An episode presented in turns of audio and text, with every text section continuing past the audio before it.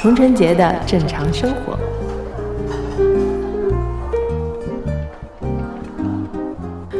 Hello，大家好，欢迎来到童晨杰的正常生活，我是你们的童掌柜啊、那上次的读信呃板块啊，也是受到了很多的关注，然后点击率也还不错，收听率还不错啊。所以呢，我们这期继续为大家读信。呃，那因为之前跟大家聊过说，呃。之后的读信看能不能再找别的嘉宾来跟我一起读信，但是呢，最近因为掌柜中刀了，中了一招，然后在在北京呢，因为家里离那个感染区就是特别近，所以呢，现在是被居家隔离的状态。对，终于也尝到了居家隔离的难受啊，然后这种困境就是导致没办法，我们就只能还是请到我们小宇宙播客界的顶流啊。番薯老师跟我继续一起读心，希望大家不要嫌他太烦啊，毕竟他也是我的流量密码。欢迎樊一茹。哎呀，我们掌柜现在讲话就是很有艺术，一方面呢，就语气显得很嫌弃我，怎么又是番薯；一方面呢，在我们上海话叫打一下、撸一下，对吧？然后又说，哎呦，这小宇宙顶流，你说这种说话的艺术啊，就是非常的厉害。没办法，我跟你说，我因为在家里已经没有机会跟人讲话了，你知道？我觉得我的讲话的那个功力在退步。你看我刚才说的时候，有几个词儿我都不能准确的找到它的就是描述的那个词了，已经已经不太行了。嗯。嗯，那我我是觉得说，因为我们现在其实，呃，掌柜在自己家里封着，其实我们已经客观上有几次，呃，本来预定好的，呃，录制的嘉宾，因为那个你不是那些现在被弹窗了嘛，又临时取消这种感觉，所以说，呃，现在也大家也是在克服各种各样的那种客观环境上的困难，在给大家呃制作更多的节目啊。啊，对，其实但是现在还是一个吃老本的状态，因为我觉得确实就是 确实风控之后，整个人的就是思考会进入一种停滞的状态，我都都差一点点有点想摆烂了啊，因为呃两个平台同时同时更新的节目，确实内容输出的要求非常的大，然后因为没有没有就是没有那些就是嘉宾的支持的话，我又出不了门，我没办法跟他们面对面的去录的时候。就这种感觉会是比较，一方面是焦虑吧，一方面觉得自己好像也挺没用的。那我们今天还是读信吧。好的，好的。呃，今天还是三封信啊。呃，第一封我来吧。呃，来信者叫 N N 同学，然后他的内容是：姐姐你好，我最近在看《再见爱人》，有些感触想和你说。我是一个单亲家庭的孩子，我的父母在我上一年级的时候就离婚了，后来我父亲再婚又有了孩子，可以说他在我这里就是一个非常不负责任的父亲。我是爷爷奶奶带大的，我们两家离得很近，但是经常半个月见不到一次。他从不会主动看我、关心我。我成年之前，他给我的钱不超过五百，我得看人脸色生活，讲真的很痛苦。父母离异对孩子影响真的很大，但是相对离异来说，我认为父母感情不和更是可怕。我爸就是酗酒的人，情绪很不稳定，每顿饭都要喝酒。我对他为数不多的记忆都是脸喝得很红、暴躁的一面。我家经常吵，我家经常吵架，所以我现在听到别人吵架或者大声讲话都会害怕。真的很喜欢像你这样理智、独立而强大的女人。我也希望可以像你一样，明天一定会相信明天一定会更好的。这是还是一封有点那种原生家庭问题类型的呃投稿啊。嗯，是。但是我看下来，我觉得其实这位恩恩同学 的名字就很可爱啊。然后呃，其实这封信好像没有什么问题来问我哎，好像呃，他就是成。阐述一下自己的一个情况和一个内心的一种，他主要还是讲他爹嘛，对吧？因为其实，在我们聊的时候，很巧，昨前一天就是父亲节。嗯，是的。然后，呃，我觉得就是我也其实我还蛮喜欢这种来信的，老实说，就是说，呃，当然不是说我不喜欢提问题的那些，但是只是说这种信，我觉得也是非常值得来跟大家分享。就是说，因为呃，我们就是在生活当中吧，时常会有一些感悟，或者说通过节目，通过一些影视剧啊，会跟一些里面的人物，呃，或者真实存在的人去产生一些情感的共鸣和连接。我觉得就是因为。再见爱人，因为真人秀的关系嘛，很多人都开始就是多多少少的，就可能也不是有的时候不是特别的来信，有的时候只是几句评论或者。非常简短的一两句的私信，会说：“哎，佟掌柜，我觉得我我我这这点跟你蛮像的啊，我这点我也经历过啊，然后我对你呃有什么想法，然后支持你啊，然后呃大部分都是支持了，当然，然后还有就是说呃希望就是我们都会过得越来越好，就像这位朋友的来信一样，最后一句相信明天一定会更好。我觉得是，就像我们之前说的啊，就是其实我们现在处在的一个社会环境，或者说当下的这个阶段。嗯，你会感觉到一些无力，或者说，嗯，不知道前途在哪里，是不是这个前途是会越来越好，还是说就是停滞不前，甚至有点倒退？在这种状态下，我觉得一些嗯非常情感上的分享，嗯，大家互相的一个互通有无也好，或者说你去培养一些自己善于去跟别人描述自己心态的这样的能力的话，其实对自己的。呃，情绪调节是一个很好的帮助。嗯，我觉得，呃，单亲家庭的小孩也好，包括酗酒的父亲也好，都是我在节目当中有跟大家有一些，就是嗯，我自己个人遭遇上的一些分享的。嗯，我觉得这位恩恩同学啊，其实你你的你的来信给我的感觉是，虽然嗯，觉得有点有点迷茫，或者说。也不是迷茫，我觉得就是主要是觉得自己的原生家庭还是不够完美嘛，对吧？但是你整个的性的给我的感觉还是还是充满希望的，对，所以我觉得，嗯，我很喜欢这样的分享。然后，如果你们有什么具体的、更加具体的心情上的情绪上的细节啊，我们也可以来聊。然后我不知道樊一茹，你对于就是说父亲这个角色，你作为一个男生啊，虽然你还没有小孩，但是昨天是父亲节嘛，然后我也看到了网上各种各样的呃各种类型的晒父亲的这样的帖子，有真的晒自己的父亲的，也有晒比如说狗爸爸的之类的这种，就 是养了个宠物，然后哎我也过父亲节的这种，就是你觉得一个男人对于做父亲这件事情，嗯，他的心态是什么样的呢？我觉得中国可能绝大多数的父亲，他们在为人父之前，其实并没有做好心理建设。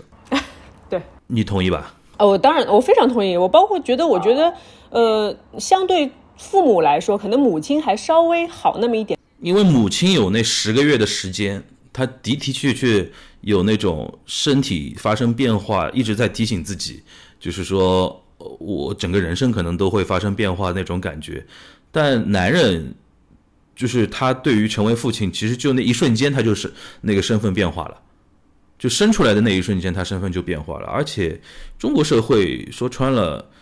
我觉得对于男性，就这里有里边又又感受到一种。就是之前不是因为那个唐山那个问题啊什么的，大家聊了很多，就是就是中国的一些那就男男性女性的一些问题嘛。有一点我是同意的，就是我们整个社会对于男性还是过还是相对于呃女性来说还是相对于保护的。我说男性的那种心理状态啊，就其实这种保护的太好，让很多人成熟的比较晚一点，然后而且会有那种莫名其妙的，就是前。前现代化时期的那种，呃，观点，你比如说，男人就是赚钱，女人就是养家之类的，对吧？然后那种缺位的那种东西，这个是很严重的嘛？这个问题是很严重的。还有什么男性权威不容挑战啊？然后男人在外面不能没面子呀？对，因为因为面子这种事情涉及到他个人嘛，就是我这边不展开，我只说跟小孩有关的。因为比如说他涉及到养家这种事情，比如说他经常会说，哦，我我把钱赚到了。他其实，在外面怎么着都 OK，但是他可能对于父亲这个角色，应该扮演怎么样的一个角色，他是从来绝大多数的那个呃，就是中国男性啊，是呃可能想的比较少一点，尤其呃，在广大的一些地区啊，就是这个这个是问题是真的是比较严重的，所以说这是呃广广泛的一点。就就我个人而言啊，因为就是跟父亲的关系里边又要分区别，就是父子关系跟父女关系又不一样，就是可能会有很多人会觉得说那个就是父女之间。的那种互动可能会相对 soft 一点，对当当然除了那个他父亲本人是一个有问题的之外啊，但我自己因为是儿子嘛，就是父子关系这一块是我就是可能人生永远的一个缺憾的一个地方。我至今都不觉得我跟我父亲是能做到非常坦诚交流的一种状态，就是大家多少都有点假，你知道吧？然后这个这个假其实很微妙的，就大家维持着某一种。某一种就是说不要把话完全说透的那种感觉，但我跟我妈就完全不是这种感觉。我跟我妈是什么都能讲，但是我爸是因为有那种权威在，然后他对于很多问题的看法他又不容置疑。那时间久了之后，我就是从小就学会了一点，跟他就是呃就浅浅浅的交流就可以了。对吧？或者说这几年我可能年纪稍微长了之后，他会比较相对尊重一点你的意见之后，我可能会说的稍微多一点。但整体上，只要碰到他那个线，我看他那个表情不太不太那个什么了，我可能就呃上海话叫不想关掉，对吧？就是就就就不讲话了，对吧？是属于这种这种状态。那那你说从内心程度来说，只是说我们的社社会社呃。身份定义啊，说你们是父子，你们应该怎么样？你要孝顺，或者他应该要怎么样？但是内心，我对他的一个作为血亲至亲的一个认同感，说实话是不及跟我妈之间的，这是我的一个缺憾吧，可以说。是，其实我也有相同的感受啊，因为大家都知道我也是嗯单亲家庭出生的小孩嘛。当然现在，呃，就是呃，我觉得。其实，哎，就是个人家庭状况，我就不多说了，因为因为一个是比较复杂，一个是就是我也要照顾到我母亲的感受啊，因为他也会经常来听我的节，他也会经常来听我的节目啊。如果他愿意，他本人愿意说的话，我我未来请他来播客跟大家自己讲。但是我觉得，但是我觉得作为我来说，在这个平台上，我觉得，呃，毕竟是个公开的平台嘛，我们也有一万七千多的订阅的用户啊，可能走过路过也有一些，所以我觉得还是不聊。但是，呃，我。但是我们可以，呃，跳开我个人的感受来跟大家讲一讲，就是关于单亲家庭孩子的这个问题。呃，因为我小时候也曾经因为这个事儿自卑嘛，之前在节目里面也聊过，就是，呃，我的我的表现啊是这样的，就是说，虽然我内心是觉得，呃，跟大家不一样。或者说，哎呦，从某种程度上来说，我是不是没有那么优秀了啊？就是会有这种想法的，因为我从小就是一个还挺积极向上的小孩，就像我小时候就是体育成绩啊，呃，那个呃学习成绩都是非常出色的，然后在班里也经常是担任班干部、课代表这样的，就是在学习生涯当中我是非常顺的一个人。但是这种情况往往就会造成一个心理上的巨大的反差，就是说。呃，我不敢把我父母的状态去跟任何一个人讲，哪怕是我最好的朋友、最亲密的朋友。然后老师虽然有可能知道，但是呃，也仅存在于一两个老师，或者说是呃，就是教导主任这种，他们可能会知道。但是因为我的班主任每年会换嘛。所以在换的时候呢，其实班主任有的班主任是不知道我家里的情况的，但是我能够唯一做到的就是让我自己看起来是一个所谓的打双引号的啊正常的小孩，就是说我这个正常指的说是我的所有的一切一切的，就是上学呃上呃上学对呃放学，然后还有就是家庭的状况，所谓的什么父母签字啊这类这是东西，我都让他维持在一个。正常的状态就是从表面上你是完全看不出我的家庭状况的，包括我这个人整个人的表现，所以我反而我会在就是在学校里表现的过分的呃活泼，或者说过分的呃大姐大的这种感觉，你明白吗？这个我就非常懂，你知道吧？这个这种其实就是你内心有某种 complex，被怕被别人看出来，然后就一定要在这些方面不但要掩饰，而且要。做的更不像那么一回事儿，然后让大家可能注意不到那一块儿，这是这是一种很普遍的一种心理吧？是的，是的。然后我觉得，呃，但是就是我我要讲的是我一个心理变化的过程啊，这个可以跟大家分享。因为其实渐渐的，嗯，特别是像我开始踏入社会，开始从事模特工作开始，其实是呃一个被大家熟知的一个过程嘛。就大家会在报纸上看到你啊，这个人得奖了啊，这个人成为名模了，成为超模了，然后啊，这个人又跟谁谁谁结婚了，就是你这个时候会觉得说，嗯，可能这个事儿是。不可能没有人知道的，或者说未来会被更多的人去知道。那我那个时候就面临一个问题啊，就是说我怎么去面对这件事情？就可能在别人看来啊，现当然我们现在的眼光，可能在听我们节目的听众们很多都非常年轻，比我要年轻很多，所以你会觉得哎，这个事儿有什么关系啦？就是结婚离婚的是都没事儿，更不要说父母结婚离婚这个事儿。但是就是可能在当时的我会有一种。害怕的感觉，我甚至于就是那时候有一种害怕出名的感觉，你知道吧？就是你你可想而知这件事情，就是在在我的内心的很深的地方，其实它是一个我觉得呃很难面对的事情，因为因为就是说，就像前面说的，我为什么不想说太具体的情况，是因为我也要尊重我妈妈的感受，所以我也会担心说，是不是在你在社会上有了一定的名声之后，然后你的这个家庭情况，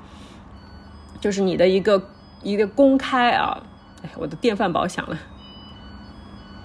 稍等两秒钟。啊，好了，那就是说你的这种公开会对我的母亲造成一定的伤害，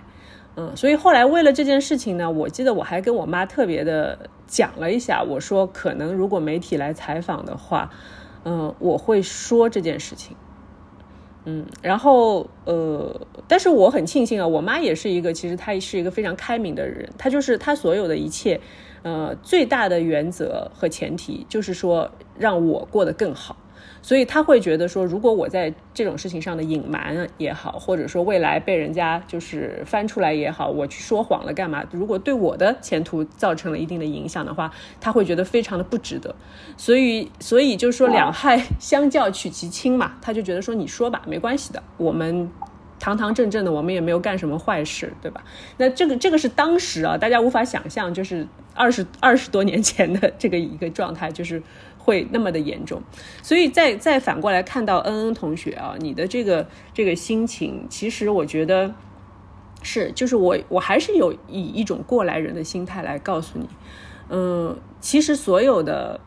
改变都来自于你自己，就是说，一个是你自己，比如说在工作学习上的一个奋进，一个不断的进步，然后在思想上的一个呃转变，然后还有就是说。呃，很重要的一点是，其实我们现在的社会，至少是外界啊，已经比当时要宽松很多很多了。所以这点你可以完全不用担心。但是我比较介意的是说，你说听到别人吵架或者大声说话都会害怕，这个是我曾经经历过的一个事情，我可以跟大家讲一下。就是嗯，因为小时候就是父母吵架的时候嘛，他们在楼上吵，我在楼下。呃，睡觉，然后是首先是完全睡不着的，然后你会，就是你会感觉整个人的，我现在带入到我当时的一个生理状态啊，就是说，呃，心跳非常的快，然后翻来覆去，然后就开始手手指就开始抠那个墙上的那个呃掉落的漆，你知道吗？因为以前那种房子它不会说是装修的特别完美的那种，然后就把那块漆那些漆一块一块一块一块的抠下来，然后就就。就跟自己就是你会有一种情绪上的接近崩溃的状态，但是在这种状态下，我第二天还是得非常，呃正常，然后阳光的去上学，你知道吗？所以就是说我非常理解恩恩的你说的这种心态啊，就是说，嗯，听到吵架都会害怕，包括我一直到现在我这个年纪了，我其实还是非常非常。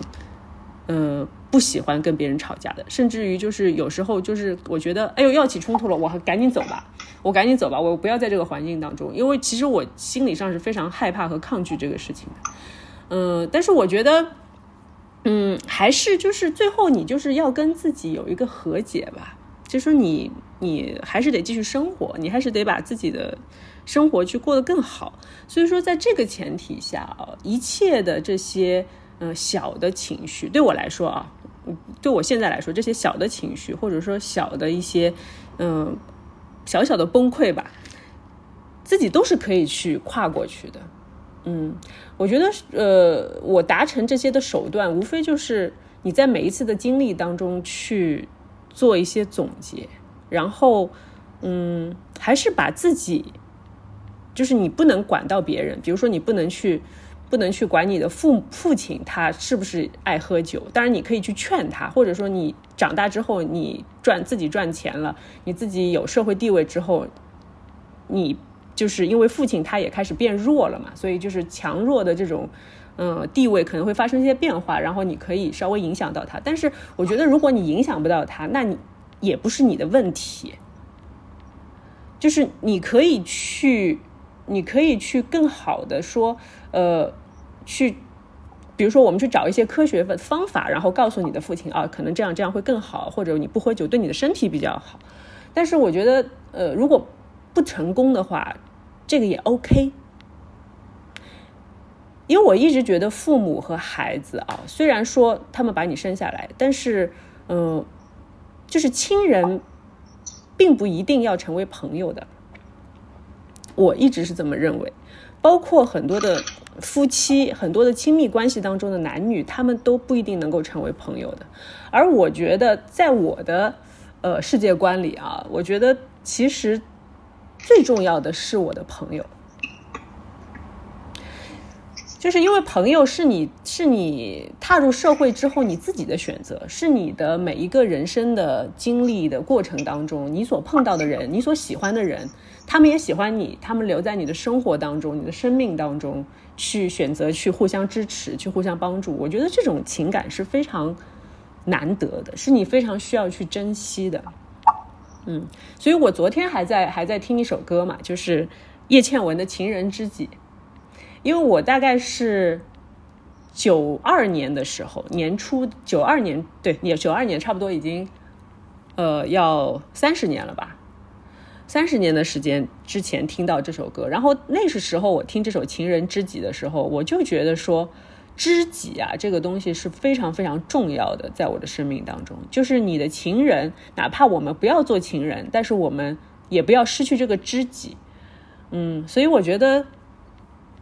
嗯嗯啊，就是说这我扯得有点远啊，有点大，但是我觉得，呃，可能你慢慢慢慢的可以去体会这个东西，就是说亲人。嗯，如果你们有缘成为亲人，其实是很大的缘分。但是你们真正的有没有缘分去成为好朋友，是成为无话不谈的人，这个并不是说是你一个人来决定的，或者不是你的 DNA，不是你的血缘决定的，而是呃双方的嗯性格或者说双方的成长能不能够匹配的一个问题。所以亲人 OK，你是对他们有责任，但是你的责任。可能不包括说跟他们成为很亲密的人，或者他们的责任，嗯，也仅仅能够尽到说把你抚养成人而已。嗯，这就是我这是这么认为的啊。番薯你怎么想？呃，我觉得可能我唯一要说的就是，我猜那个投稿的这位听友啊，他可能年纪还相对比较轻一点，可能在他的世界里边。呃，原生家庭占据很大一个比重，因为人总归是在社会上通过一系列的，呃，各种维度的社会存在来评评价自己的一种生存状态嘛。比如说，他如果事业上非常成功，他可能有一个心灵的寄托，就是哦，虽然我的原生家庭不怎么样，但是至少我还有事业，对吧？或者说他有我还有我的爱情，或者我还有我想做的一些事情。就是我觉得，如果我我觉得人生是做总做。加法的嘛，就是算总分的嘛。你可能这一科考得不好，比如说原生家庭这一科，对吧？因也考得不好，或者说你本来这个卷子你就没看懂，这个东西是不是你能掌控的嘛？但是你可以把别的科考好一点，对吧？这样你总体上上来说不会觉得自己是一个非常，呃，失败的人生嘛？我觉得大家首先不要去这么想。第二个就是你可以还是要多找到自己的一个，呃，出口。就找一些别的出口，然后让这个东西在你的生命中，就是呃，就是可能原生家庭这个问题啊，在你生命中显得不那么重要。因为一旦这个是这一关你闯过的话，N 多年之后，比如说像掌柜现在能够侃侃而谈，说自己小时候抠墙的那种经历啊什么的，是因为她现在是一个强大的女人嘛。你你属于科目考考了很多，对吧？然后这一科虽然是一个遗憾，但是现在能够直面它，我觉得。还是建议这位投稿的同学用这种角度来看这个问题吧。就是原生家庭可能现在或者未来中国有越来越多的原原生家庭不理想的小孩儿，对吧？因为现在可能呃这种就是人际关系之间的问题可能比原来更严重啊。呃，或者说离婚也显得更加的简单，因为我知道对于小小孩来说，离婚父母离婚是天塌下来的那种感觉。但是过了 N 多年之后回看的话，他就会是是一句描述，就是我我是单亲家庭长大的小孩，就这么一句话了。所以说，如果你现在还陷在这个东西里面的话，我觉得还是可以稍微跳出来看一看，然后或者把眼光放长远一点嘛。这是我要补充的。嗯，是的，呃，那我觉得说我们两个过来人啊，在这边说了那么多，其实很多的事情还是要嗯嗯你自己去经历，然后自己去慢慢的摸索到，呃，一些人生的规律吧。嗯，所以我觉得说，嗯，就像你说的，相信未来一定会更好的。是的，一定会更好的。就是我很。呃，我对你非常的有信心，因为我觉得你小小的年纪啊，小小对对对我来说小小的年纪，已经已经可以就是呃在反思这些问题了，然后在描述自己的就是整个的家庭状况的时候，也非常的坦然。我觉得这个就是一个很好的开始啊，所以我们说了这么多，也希望对你有一些帮助，然后呃也欢迎你继续的跟我们聊天啊，就。我我觉得就是我会比较在意说你的整个成长的轨迹，嗯，如果有什么新的想法，也是可以继续来给我写信，或者说你不介意的话，在评论里跟我们聊天也可以，来听听大家的看法。我觉得应该都是很多的鼓励吧，嗯。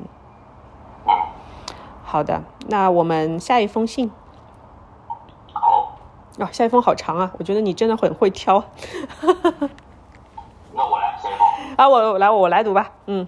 呃，小 C 啊，掌柜你好，我是小 C，九五年的女生，九五后的女生，很喜欢你，一直是播客的忠实听众，每次听你的读信环节都很有启发，所以想和你分享一一件今天发生的事，也想听听你或者你们的看法。有一个异地男朋友呢，在一起快一年了，男朋友的室友养了一只不到几个月大的大型犬。但大家都平常上班关在客厅的笼子里。今晚和他通话时，听到他说今天上午男友一个人在家，醒来发现狗拆家了。他在清理的时候，一手按住狗狗脖子，另一手打了狗的屁股。狗狗转头咬了男友的手并出血，然后他一下子火就上来了，对狗狗拳打脚踢。我问他持续了多久，他说也就几分钟。然后他发现狗狗的嘴角有血。然后吓坏了，带狗去了宠物医院。宠物医生说狗没事，但人需要去医院打针。我从小至今都没有养狗的经历，对打狗狗这件事情只觉得残忍。他说以前这只狗会在沙发上尿尿，他们会打一下狗的屁股，狗就记住了。今天他也想教育一下狗狗，但狗狗反而把它咬伤了，并且看着乱七八糟的屋子就没控制住情绪。啊，我说你这样我挺害怕的。又问他，万一你以后有了小孩，你和小孩讲道理，无论如何都讲不通，你会怎么办？他说到，他一个同学的侄子有一次塞了很多碎纸屑到。下水管道，小孩子不知错，还觉得好玩，甚至朝他同学吐了唾沫。他同学就立刻打了几下侄子的屁股，就长记性了。言语之间听男友这样讲，似乎他还挺认同和赞呃赞同和认可的。他也就提到他爸爸从小会打他，他性格像他爸爸，情绪一上来就有点控制不住自己。我从小呢，在一个还算挺有爱的环境里长大，根本没有被爸爸妈妈打过。我以后有小孩，无论小孩做了什么，都不会打他。这个观点呢，我也和男友分享了。他说了一句“分情况”。听完这些呢，我深深的感到恐惧。平时他和朋友和我相处，都是一个老好人的角色。我和他在一起快一年了，没吵过架。我生气委屈了，他默默听着，然后来哄我。我也认真考虑了以后和他更长远的打算，但现在我犹豫了。我不想，也觉得不可能改变一个人。面对一个家庭环境存在暴力、情绪控制力差、自己不否认暴力的男友，我该怎么办？哇，真的好细节呀！呃，说的是今天发生的事情啊，但是这封信应该是有一段时间了，所以这这件事情应该，嗯，发生了有有差不多一个月了吧。我先讲一下对关于对于暴力判断的这个事情吧，因为我觉得，呃，就是。当然就是可能我表现出来，或者说在亲密关系当中，我相对是属于一个比较能够掌控自己的就是关系发展的一个人的形象啊。但是其实我觉得在每一次做重大决定之前，其实我都会默默的对这些呃在我生命中出现的人，嗯，会有一些评估的方式的。嗯，就像就像啊什么 打分。呃，不不不，也不是打分，就是其实没有一个分数这个讲法，而是说它比较比较接近于一篇论文的这种评 评论方式，评判方式。说明副副厂报告。呃，对，就是比如说有几点是绝对不可以的，就比如说，呃呃，基本上他们都会有一些表态，说我从小家教就是说不打女人的，嗯嗯嗯嗯。就是最起码就是每个人都讲过这句话。你懂你你懂我意思吗？就是说这个事情在我看来是一个非常底线的问题，就是所以我是作为女生啊，可能作为男生，就是你的话可能没有那么那么能够体会，但是对于女生来说，因为女生从小她是属于一个处于一个比较弱势的，就是在体力上就比较比较弱势的一个地位，所以就说女生会非常害怕。其实从小我们被教育就是说，比如说人多的地方不要去啊。或者说看到有男生多的地方不要去啊，或者呃就是半夜不要去啊，这个问半夜不要在外面一个人走路啊什么的。包括我那时候去去巴黎工作的时候，就是呃因为呃相对相对欧洲相对于国外嘛，你就会更不了解他们的治安状况。然后到了那边就会有同行的姐姐，我记得那时候是吕燕跟我说，哎你九点之后你尽量就不要坐地铁，或者说不要走路在街上，然后你还是。就是尽管欧洲打车很贵嘛，那个时候对对于国内的出租车来说是很贵的，可能要差个五六倍的价钱。就说你还是打个车回家，这样是最安全的。然后确实我也是这么做的，就是只要我在街上，比如说工作也好，或者出去跟朋友聚聚会也好，只要超过九点钟，我一定就是打车的。所以就说，呃，就是女孩子从小的这种被教育的环境，你懂吗？就是说，就是告诉他们，你在这个社会上。呃，如果但凡哪怕是一对一碰到的是其他性别是一个男生的话，你会吃亏。就是说，这种这种对于对于暴力的一种呃恐惧感吧，或者说自然回避的这种态度，是呃是作为女性来说从小就就是被灌输的。所以我觉得小 C 你的顾虑是我可以完全理解的，而且就是说。呃，确实就是你会很害怕看到异性有失控的时候，你懂吗？因为一旦你呃就是在你的亲密的人的面前有一个情绪失控，呃，然后就说，比如说有一些动手啊这样的情况出现的话，呃，确实就是心里他会，就是女生的心里会会会感到有点退缩的退缩的这样的状态。所以我觉得在在这件事情上来说，首先我觉得。哎，就是狗狗这个事儿吧，因为我家里也是养狗的，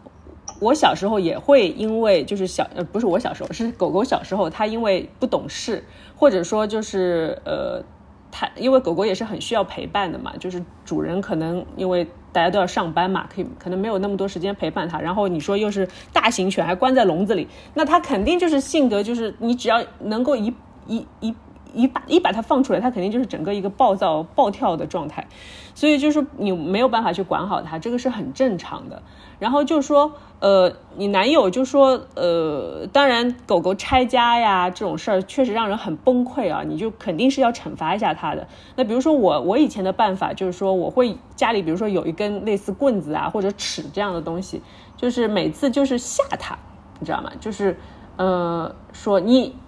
就指着它。因为其实狗狗也知道自己做错事情了，就是它的可能兽性大发的时候，它疯一下，然后其实它知道这件事情是错的，就是你需要做的是，你是不断的去强调这件事情是错的，就是你只要做了这件事情，你就会受到惩罚。然后因为小狗狗，呃，它如果就是憋不住尿，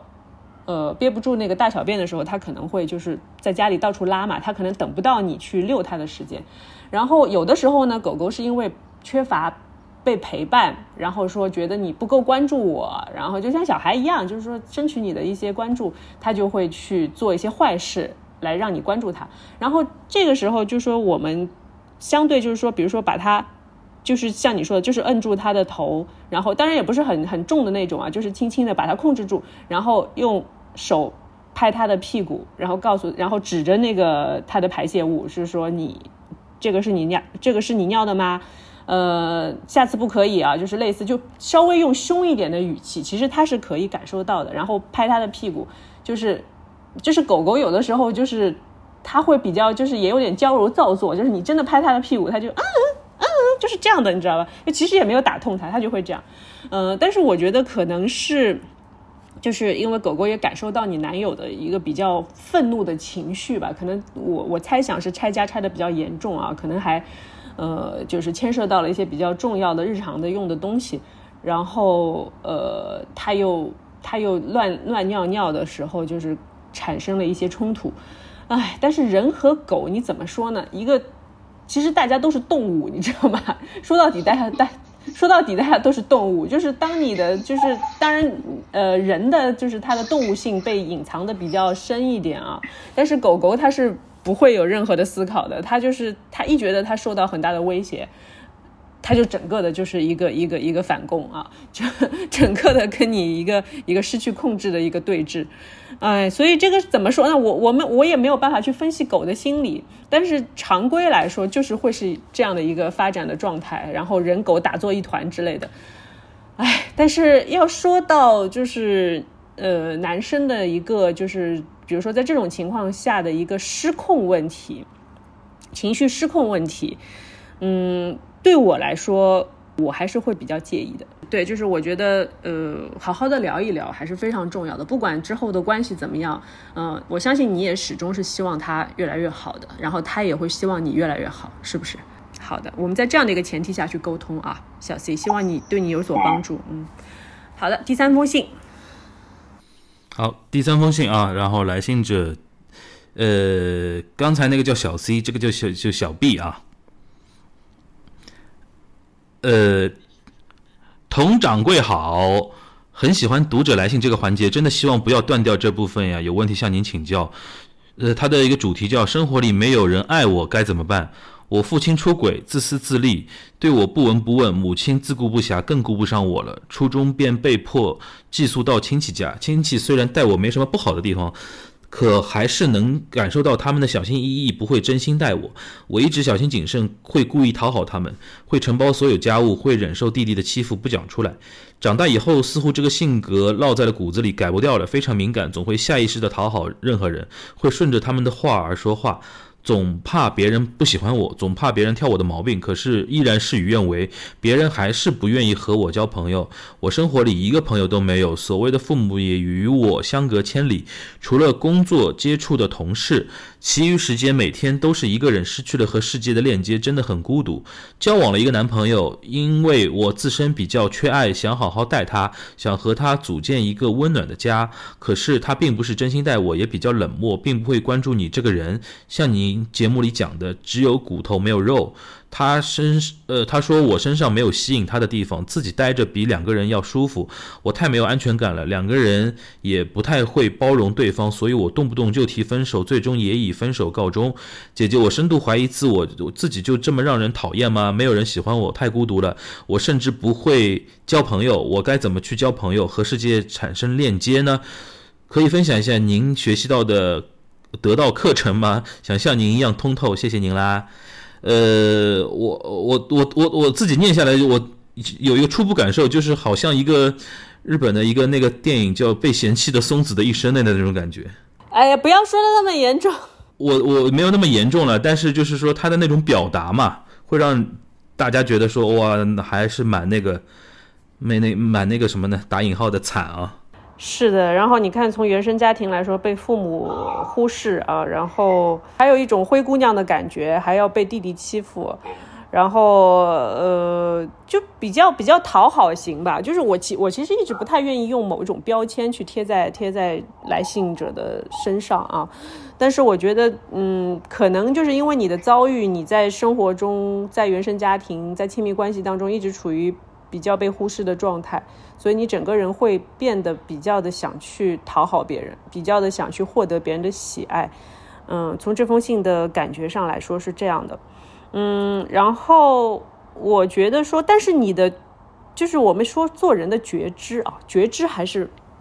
挺强的，因为呃，我就是特别怕你说交了一个男朋友之后。啊，然后他对你不好，他对你冷漠，然后你还默默的忍受，还在就是去，呃，就是像像不是女朋友了，像他的一个某一个某某一种工具一样的待在他身边，那我觉得这个就特别离谱。但是我觉得你还是还是主动提分手了，然后你主动去选择了一个结果，我觉得这个，嗯，我看来你还是非常的有自驱力和原动力的这样的一个状态啊，嗯，然后，哎。所以我觉得，呃，首先，嗯，你问我讲到说得到的一些课程，嗯，我想到的是，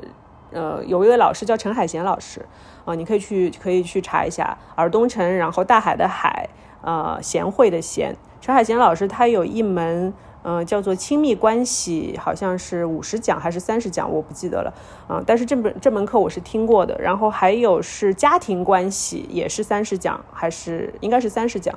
然后我想说，你可以这两门课，你可以先去听一下啊。然后包括像嗯其他的一些，像武志红老师的心理学课，也可以去听一下。当然，它就是相对比较呃泛心理学的概念，它会比较包括比较多的方面，然后还有一些呃基本的理论导论之类的。这个可能需要比较长的时间。但是陈海贤的老师，陈海贤老师的课呢，他会是比较实用的。然后帮助你处理你的亲密关系和你的家庭关系，嗯，然后我觉得非常主要的一点啊，就是对于自我价值认同的这个问题，就是亲爱的这位同学，就是嗯，我觉得你就是这整封信当中所有的描述都是别人对你产生的影响，别人的行为，别人的一些就是命运对你的命运产生的影响，而不是说你非常。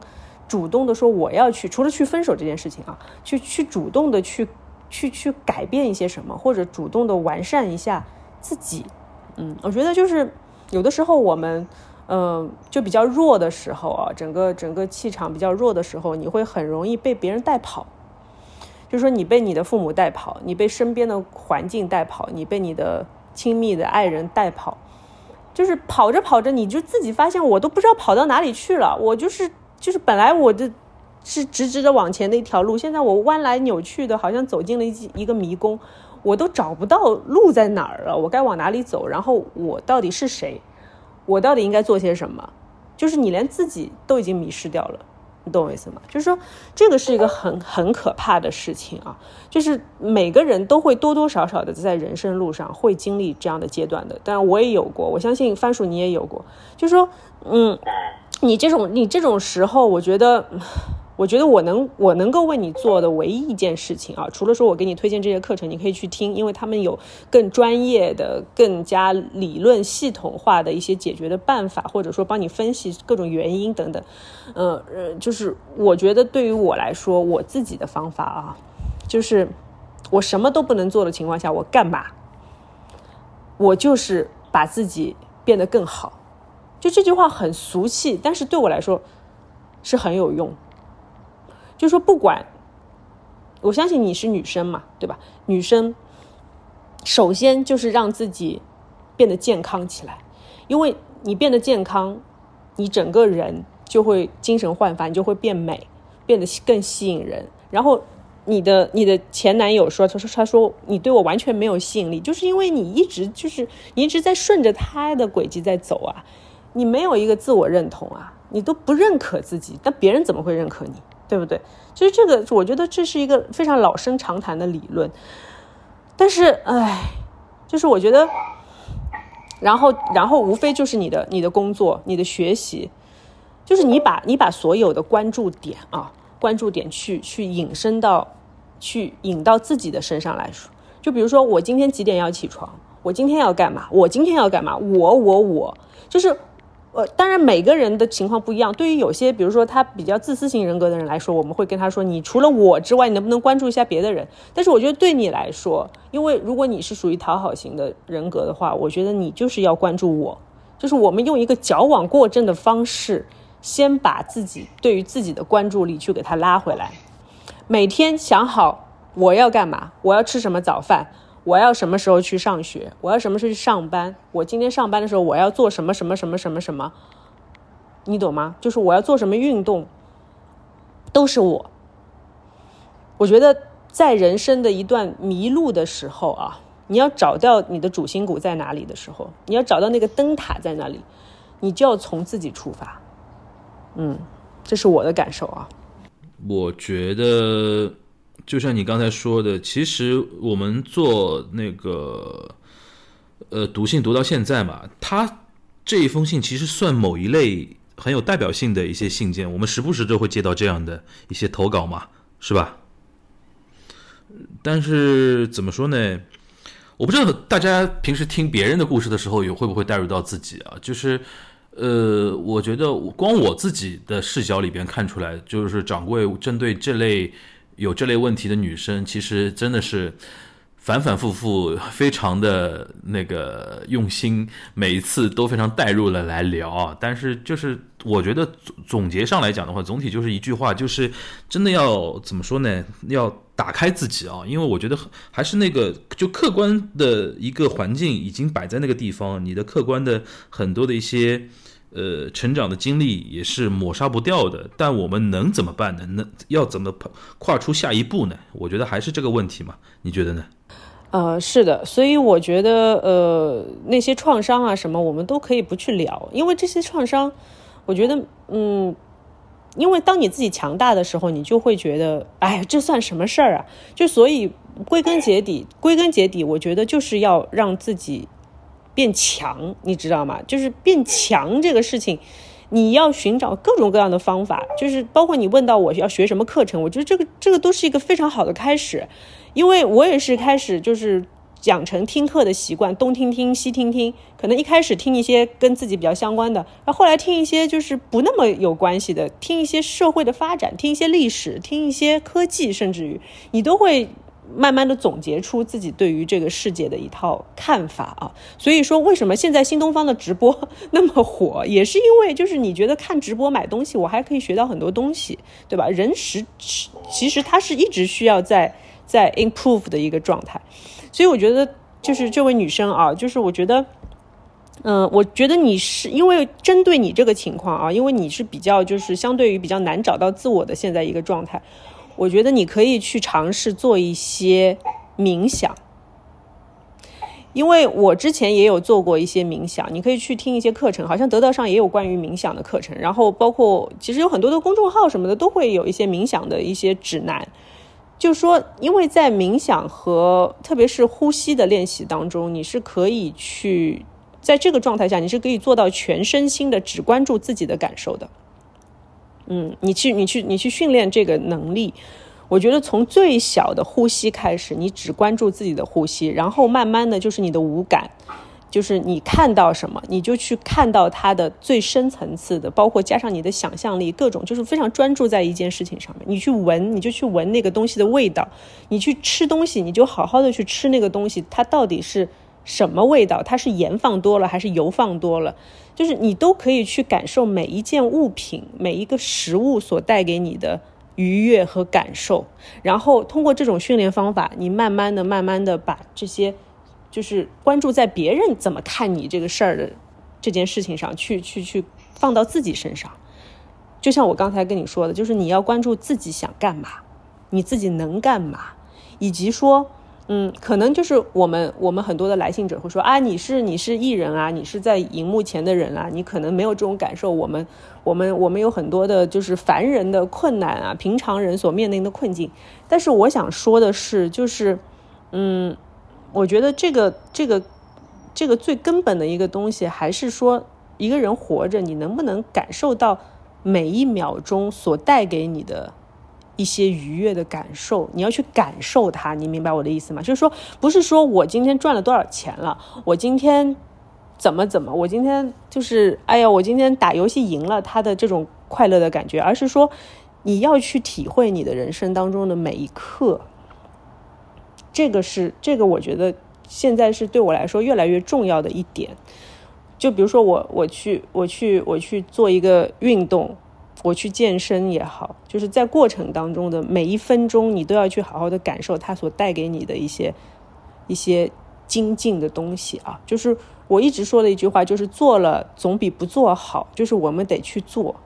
这些做可能有的时候并不是说很大的一个行动，而是说我真的去把专注力去放在自己的身上，你去做，你尽量去做好不好？嗯，还有一个我一个建议啊，就是女生本来就是会对情感的东西比较敏感嘛，然后呃，这个倒过来讲的话，有的时候可能会限于情感，所以说我觉得。而且他其实很敏感的一点就是会观察身边人对他怎么看怎么想，然后他去讨好别人。我倒是觉得说，适当的也可以学一点钝感力嘛。就有的事情就是你更关注自己，然后更关注具体的事情。就今天我做了哪些事情，对吧？是具体的事情，而不是说今天我又迎合了别人怎么怎么样。我觉得可能活得更自我一点吧，可能你自己也会人生也会轻松一点。嗯，是的，是的，我也是这么觉得啊，所以。呃，欢迎欢迎这位同学啊！如果如果听到课有什么反馈的话，再给我们一些你的呃最近的学习的进度啊什么的，我们都可以来讨论。我觉得在学沉浸在学习当中是一个很好的，就是让自己嗯想想清楚的这样的一个状态啊。我们无非就是我们无非就是我觉得我我的人生到现在，我就是觉得你得不断的去。学习，你对不？你得不断的去让自己有一些提高，就是扩展自己的眼界，扩展自己的格局啊！你会，你会，你会在其中，嗯，你说，你先说完，你先说完。我觉得你你会在其中就是得到一些很微妙的一些进步，很其实是很细微的进步，但是最终最终你会感受到他们。我突然有个想法，等那个我们掌柜从。呃，北京什么，比如说隔离也好，工作也好，通通完事完事儿，回到上海之后，我觉得是是可以跟你搞一次线下的一个交流，因为我觉得听节目的那种交流啊，其实是一种单线程的，就是你你对你对你的听众嘛，但我是比较喜欢线下那种场合，是它会有一团空气在那个地方，就大家瞬间会共情，或者说瞬间会。进入到同一种状态里面，尤其像呃，你如果到时候做线下的话，很多很很多还是女生可能会比较居多嘛。大家可能听你对一些问题的一些说法，大家就在一种非常平等的场合里边，不要是那种剧场的，而是那种大家可能甚至都现在上海流行席地而坐嘛，野餐文化，对吧？就可能找一个大家都能平视的一个地方，然后针对一个人。提出来的问题，或者说针对一个女女生的一个听众，她说的一个困扰的地方，大家所有的都是闺蜜，对吧？都可以跟她来，都呃你一嘴我一嘴的来出出主意之类的。这这种其实你说能解决多少问题，我们不不奢求，但是能够凝聚某一种感受，让她觉得自己不是一个孤单的人嘛。因为很多人可能也是一个夜深人静，对吧？睡在被窝里，然后听着你的听着你讲的那个东西，然后。或被感动，或被那个疗愈嘛。但是如果有一群人在一起的那个效果，可能又会非常的奇妙。我个人觉得是的，是的，是特别好。你甚至我，你刚才在聊的时候，我甚至有个画面感，你知道吗？因为我以前一直就很喜欢那种看那种就是吉普赛的占卜。就是每一个人进来，然后我就坐在那里，然后我就好像有一个水晶球，类似这种象征的东西的在那里，然后有人说啊，说吧说吧，你要说什么呀？我来帮你解决，就是就这种感觉，你知道吗？呃，然后你就是可能来访者他如果愿意被外面的人一起听的话，那我们可以把这个。画面或者或者就是音频去给他公布出去，如果他不愿意的话，他也可以跟我一个人聊一会儿天，我觉得也挺有意思的。好呀，那这个我们就算许愿许出去了啊，这个今年可能要搞那么一场吧。嗯，今年吧，今年我争取。那我们今天的读信就到这里了，感谢樊一茹，啊，童贞杰的正常生活就这样，拜拜，拜拜。